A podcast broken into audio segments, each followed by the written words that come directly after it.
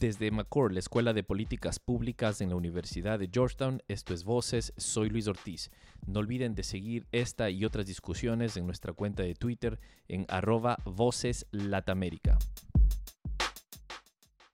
contundente triunfo de la oposición venezolana que tomó el control de la Asamblea Nacional al ganar unas elecciones históricas. El partido de Hugo Chávez es la elección número 20 y es apenas la segunda que gana la oposición, la primera. Los opositores agrupados en la principal alianza opositora del país señalaron que la toma de Caracas marcará el inicio de una nueva y definitiva La oposición venezolana salió a las calles para protestar en contra de la ley habilitante. Cuando se habla de Venezuela es inevitable mencionar al chavismo y a la oposición.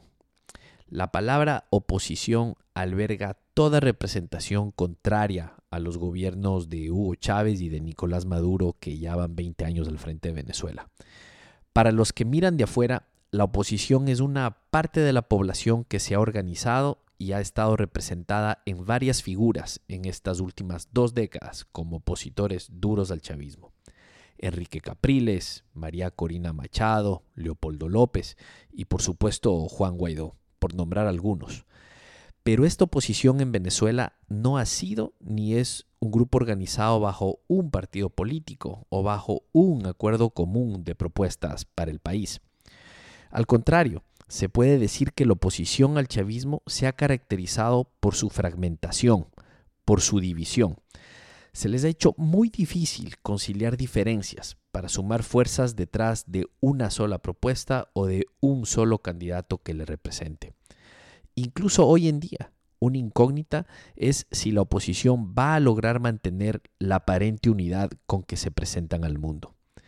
Para entender a la oposición, hay que ver sus piezas de origen y las implicaciones históricas de los partidos políticos en Venezuela partidos tradicionales que tuvieron que fretar a un Hugo Chávez que se presentó hace más de dos décadas como el outsider, el que estaba fuera del establecimiento.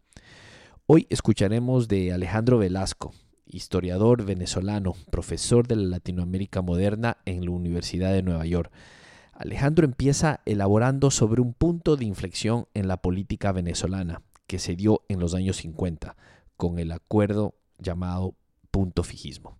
El pacto de punto fijo dio paso a una serie de divisiones dentro de eh, los partidos eh, principales en, en Venezuela que fueron aislando más y más a la posición de, izquierda y entonces ya hubo eh, en el 62 el, el, quiebre total que se decidió ya finalmente el Partido Comunista a, a, optar por la guerra armada. ¿no? También qué sucede a partir del año 69 que es elegido Rafael Caldera y este, comienza un proceso de, de, lo que se llama pacificación. Es importante también recalcar que, que, que el pacto ese de punto fijo del 58, de hecho, este, no es válido, o sea, no se reconoce como tal después de la, de la, década de los 60. Ya después de la década de los 60 no hay una, no hay, digamos, un acuerdo formal. Por eso se habla, digamos, de bipartidismo, pero en realidad no era un sistema de bipartidismo. Se convirtió de facto en un sistema bipartidista, pero había. Um, otros partidos que ostentaban el poder.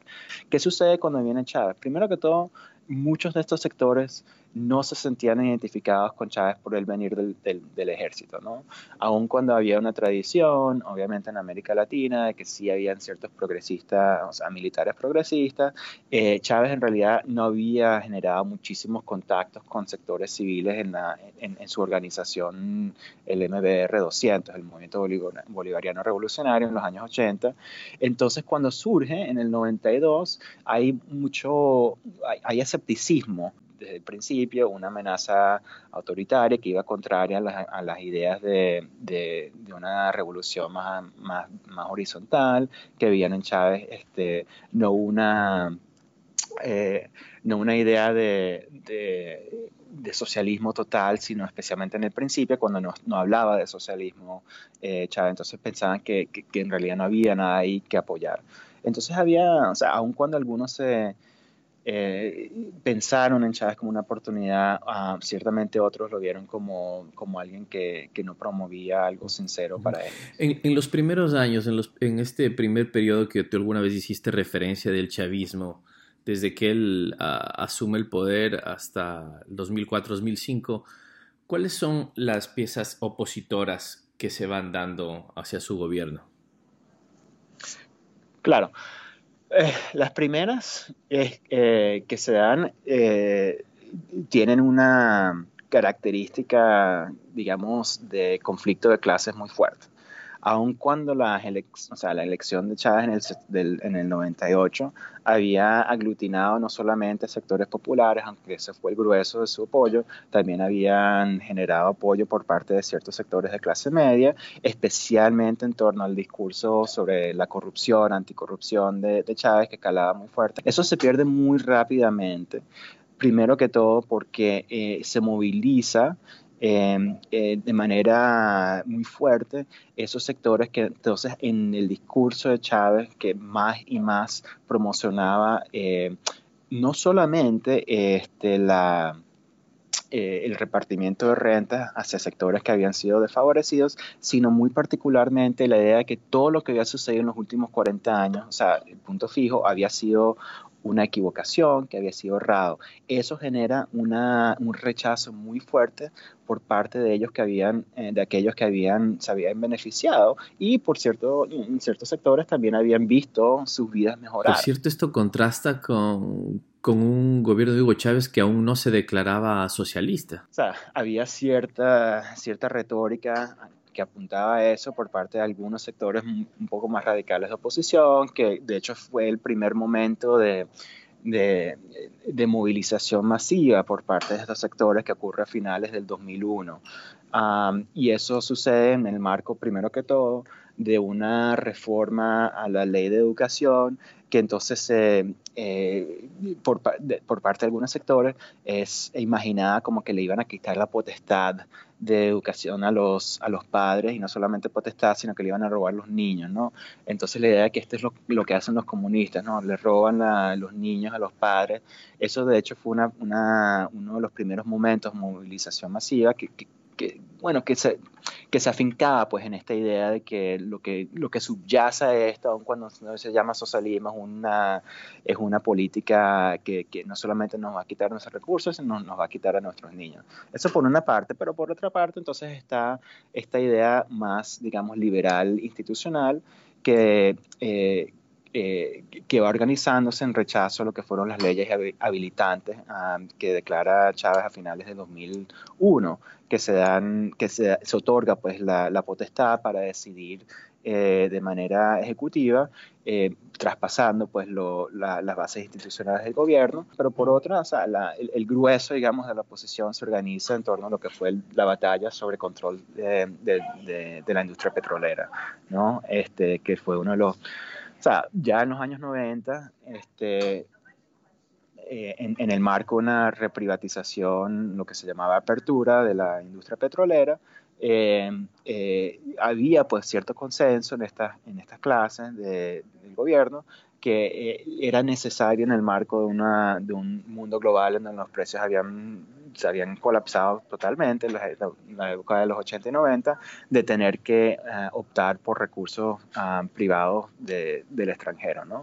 Ah, y entonces, claro, eso es lo que Chávez había tratado de, eh, de revertir muy fuertemente y es lo que da paso a la primera, bueno, lo que fue el golpe del 2002. Y en, este marco de estas 49 leyes, eh, en el año 2000, el año 2001, eh, algunas de estas leyes eh, le otorgaron al Ejecutivo eh, cierta potestad de tomar eh, tierras privadas. Sí. Esto, esto exacerba al sector privado. Cuéntanos un poco en dónde se ve, en qué institución se ve representada el sector privado y qué rol político tomó a partir de esto. Bueno, en ese momento la que más aglutinaba el sector privado era, lo, era, era Fede Cámaras, la Federación de Cámaras de, Comercio de Venezuela, que obviamente, bueno, no obviamente, pero para quienes no se recuerdan, era en ese entonces liderada por eh, Pedro Carmona, que luego del golpe de 2002 se autodeclaró presidente y bueno, suscitó todo, otro revuelo. Pero Fede Cámaras era quien aglutinaba pues las fuerzas, digamos, eh, de, la industria privada en varios sectores. ¿Qué ocurre después? ¿Cómo se van moviendo las piezas de la oposición después del golpe de Estado del 2002? Eh, ¿Estas quedan golpeadas? ¿Quién tome liderazgo de, la oposición a partir del 2002? Se crea la imagen de que, de que Chávez de por, de por sí es ilegítimo, ¿no? Y esto es algo que vengo pensando en las últimas semanas, que es importante el lenguaje de, usurpación del poder eh, por parte, digamos, de, Guaidó, porque la idea de usurpación del poder en el contexto de Maduro obviamente se debe específicamente al hecho de que las elecciones de, mayo del año pasado fueron fraudulentas.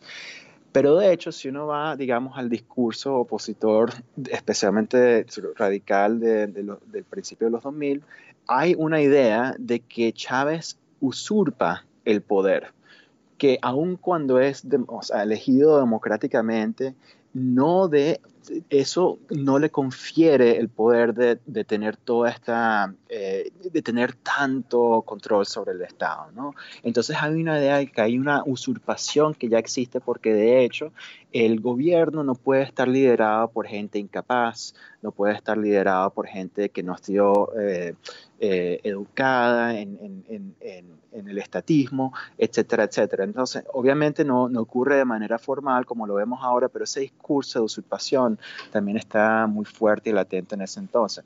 ¿Qué sucede? Que eso inhabilita eh, una crítica interna dentro de la oposición para decir, bueno, ¿por qué sucede que aun cuando hubo una marcha multitudinaria, que devienen en violencia, que entonces este, después derroca Chávez por unos días, pero también surgen protestas fuertes de, sectores populares que, que, reclaman el regreso de Chávez. Entonces entienden, ves, como, ah, no, esto fue solamente por nuestros errores tácticos en poner a Carmona, esto fue por no aglutinar las fuerzas dentro del ejército, no necesariamente porque Chávez es legítimamente entendido como el presidente eh, de, de, la mayoría, ¿no? Entonces idea se lo que sucede es que hay una idea de que Chávez no, no representa la mayoría de los venezolanos porque no puede alguien como él no puede representar la mayoría de los venezolanos, ¿no?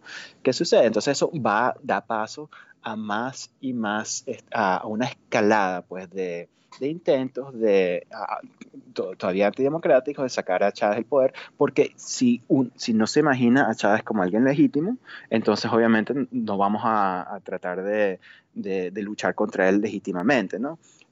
¿Qué sucede después? Entonces viene la, el paro petrolero del 2002-2003.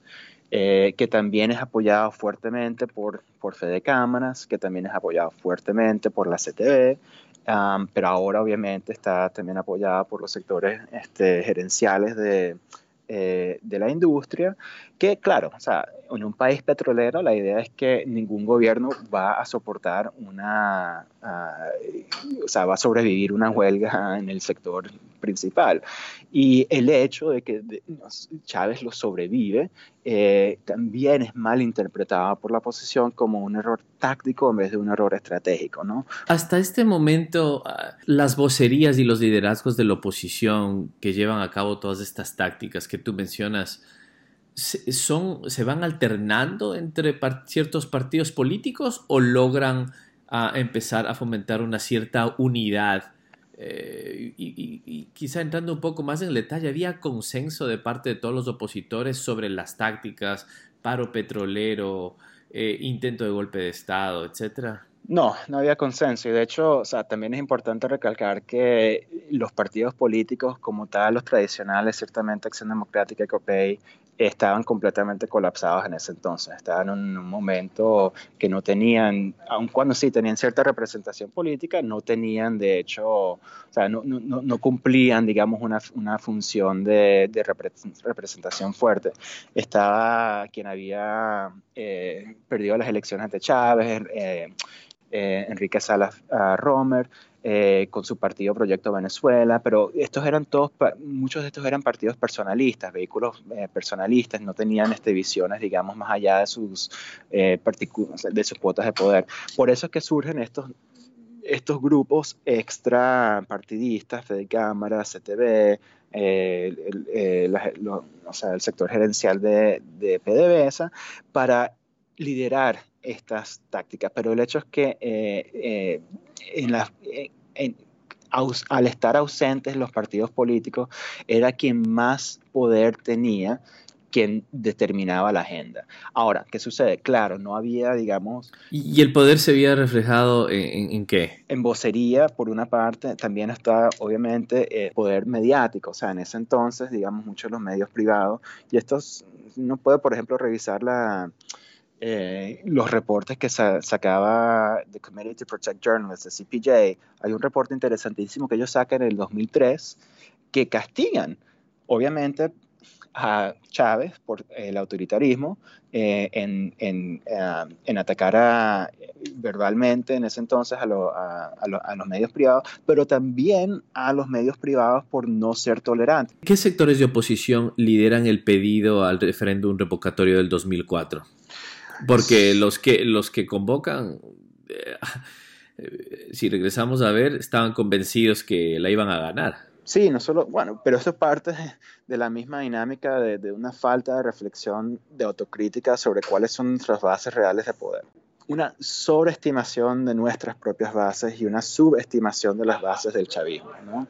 El chavismo no puede tener tanta mayoría porque nadie podría apoyar a alguien como el chavismo lo cual indica obviamente una, una falta de, de, entender quién es Venezuela en este momento, ¿no? ¿Qué es Venezuela en este momento? Eh, pero quién en particular este, surge como líder en el, en el contexto de la, del referendo, María Corina Machado es la que en, ese entonces funge como la, la, principal, digamos, este, voz diciendo, bueno, ok, tratamos por una vía antidemocrática como el golpe, después fuimos a, y perdimos, y no solo eso, perdimos entonces el, el, ejército, porque después Chávez depuró el ejército, perdimos la industria petrolera en el marco de la, del despido de 18 mil personas de, de, la gerencia de la industria, eh, y entonces ahora tenemos que optar por este, esta ruta ah, electoral, que es lo que también nos exige sectores de la comunidad internacional en ese entonces, este, la, OEA y otros, ¿no? Entonces, bueno, aquí hay un mecanismo que podemos utilizar para sacar a Chávez del poder por las buenas y vamos a utilizarlo. Y es María Corina Machado quien en su grupo Súmate, que se crea en ese entonces, este, comienza el proceso de eh, primero recolectar firmas uh, y después de eso eh, eh, organizarse ante, ante el referéndum. Las elecciones del, del 2006 al, parecer es nuevamente una excusa para una fragmentación considerable de la oposición hacia Chávez. Sí y no, o sea, aquí el, punto más clave de los últimos 20 años en Venezuela yo estoy convencido y estoy dispuesto a debatir a cualquiera que, que quiera sobre esto. No es el golpe, no es el paro, no es el referéndum, son las elecciones parlamentarias del 2005 las elecciones parlamentarias de 2005 es cuando la oposición convencida, o ciertos sectores de la oposición, convencidas de que, que, la pérdida de la, ah, que, el, de, eh, que el, haber perdido el referéndum revocatorio fue por fraude sin pruebas algunas. O sea, Hausmann sacó un estudio hiper sofisticado de un cisne negro, de una, unas urnas electorales por allá botadas en, en, Amazonas y que si ves esto hay un patrón. O sea, una cuestión que, que, que requería varios PhDs en, matemáticas para llevar a cabo. Eh, pero en realidad que nadie más allá de eso lo había comprobado, pero estaban convencidos que no es posible que ellos no tenían la mayoría del país y entonces por eso hubo fraude. Entonces en base a eso decidieron boicotear las elecciones parlamentarias. ¿no? Porque dijeron, bueno, aquí no podemos ganar a las buenas, entonces ¿por qué, por qué participar y convalidar este, este proceso fraudulento de elecciones? Y claro, lo que sucede es que le dan control completo legislativo a Chávez.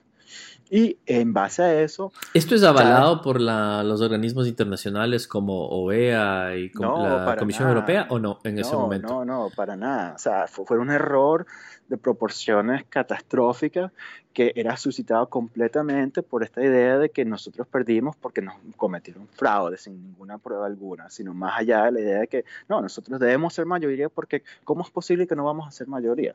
¿No? Más allá de eso, no había pruebas algunas. Entonces, ¿qué sucede? Claro, esto le da, otorga poder completo a Chávez en el, en el marco, o sea, no solo legislativo, sino legítimo, justamente en el momento cuando viene entonces entrando este, las fuentes de recursos de ingresos más enormes que ha recibido Venezuela en toda su historia.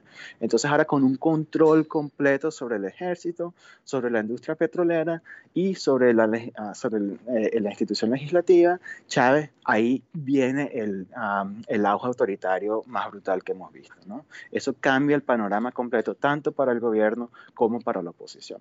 Entonces, de ahí viene el 2006, cuando, o sea, ciertamente ahí, ahí este, eh, roces dentro de la oposición, ¿vamos a participar o no? Bueno, lo que hicimos en 2005 fue, una, fue un error, ahora tenemos que participar, pero entonces ahora tenían toda esa carga, digamos, de los últimos 6, 7 años de, de, de, de, rechazar pues la vía electoral y entonces un, se había creado una, una, un golfo de, confianza entre sectores que quizás ellos iban a poder este, ostentar el poder. Luego de esto eh, coincide en el periodo que tú mencionabas una, un, un, auge de los ingresos petroleros, una radicalización del discurso eh, del oficialismo.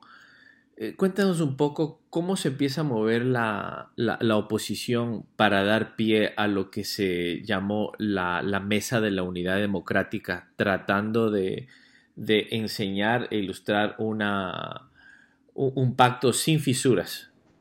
Sí, sí, sí, la MUD, este, bueno, primero, antes de la MUD había otros otros intentos en consenso, estaba la coordinadora democrática, digamos, que fue la, digamos, el primer este, momento de tratar de aglutinar voces este, diversas por parte de, de la oposición, pero siempre tenía solamente como fin sacar a Chávez del poder. Esa era la única el único momento de consenso, de punto de consenso de todos estos sectores. ¿no?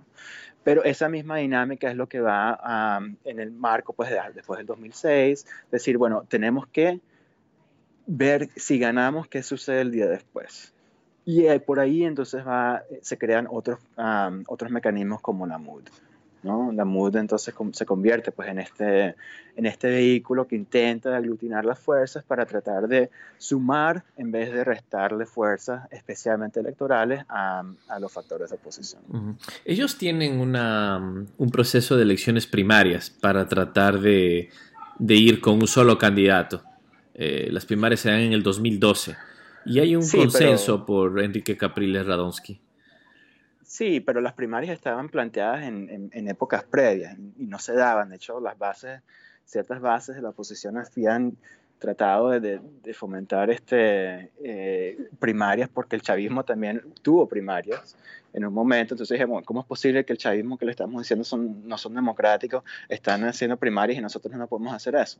Entonces, el hecho de que suceda en el 2012 es como un poquito tardío, ¿no?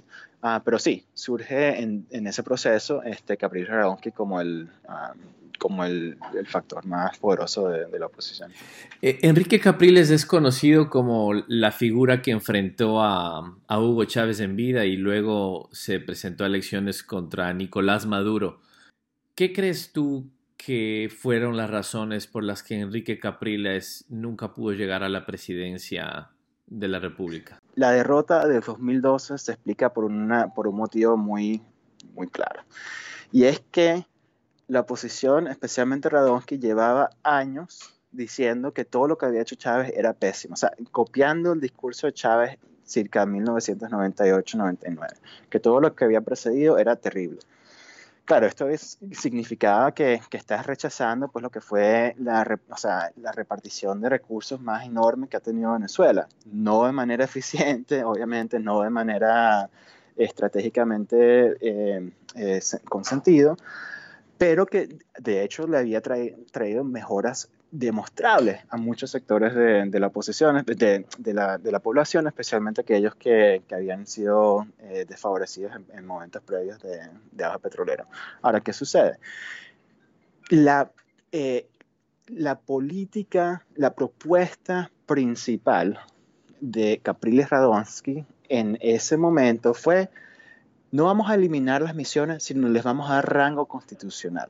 O sea, el problema aquí no es la repartición de recursos de manera brutal, sino que ha sido controlado exclusivamente por el Ejecutivo de manera uh, insensible.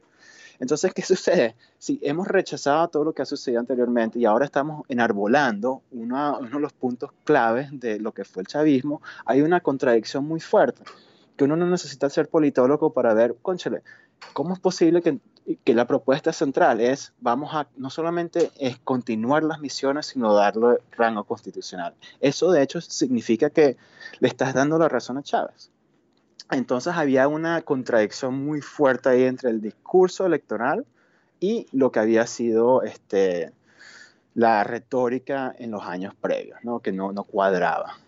Eso por una parte y por otra es el hecho de que bueno, Chávez era un portaaviones, o sea, tipo eh, Capriles Radonsky tenía su, su, propio carisma, pero nada que ver con, con Chávez.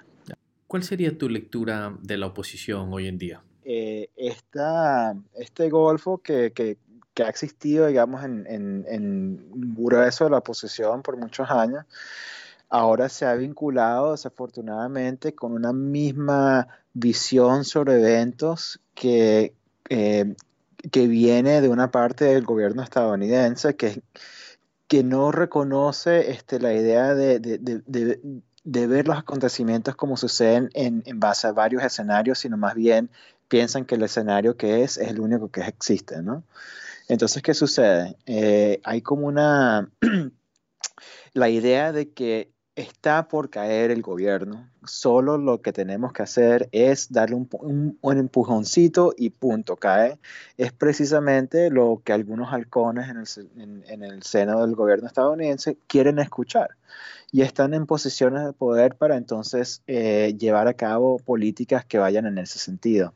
El problema, y no es un problema viejo, el problema es que crea, expectativas eh, que están... Eh, que son desmedidas por una parte y que están por fuera de la realidad de la situación, no solamente porque sobreestima eh, el poderío de uno, sino subestima eh, a lo que está dispuesto a hacer en este, en este momento el gobierno para atornillarse en el poder, ¿no? Eh, en términos de represión, en términos de completamente sacrificar cualquier imagen internacional, etcétera, etcétera. Entonces, ¿qué sucede? Hay como una, hay como una cámara de eco que no permite ver más allá del escenario inmediato. Y esa idea de inmediatismo que es al fin y al cabo el, el, el problema central de, de, este, de esta dinámica que, que, no permite ver estratégicamente, sino siempre en términos de táctica, es lo que estamos viendo creo que ahorita, ¿no? Y entonces, claro, cada momento que no se da ese desenlace que uno pensaba que era completamente imposible que no se diese, ahora significa que, bueno, ahora tenemos que crear otras condiciones que ahora sí van a llevar al, a, a, al último final, ¿no? Pero, claro, para llevar a eso a cabo significa una escalada más y más este, aguda de la situación, que le resta poder a uno, pues, resta poder a poder tratar de pensar más allá de, de la coyuntura inmediata.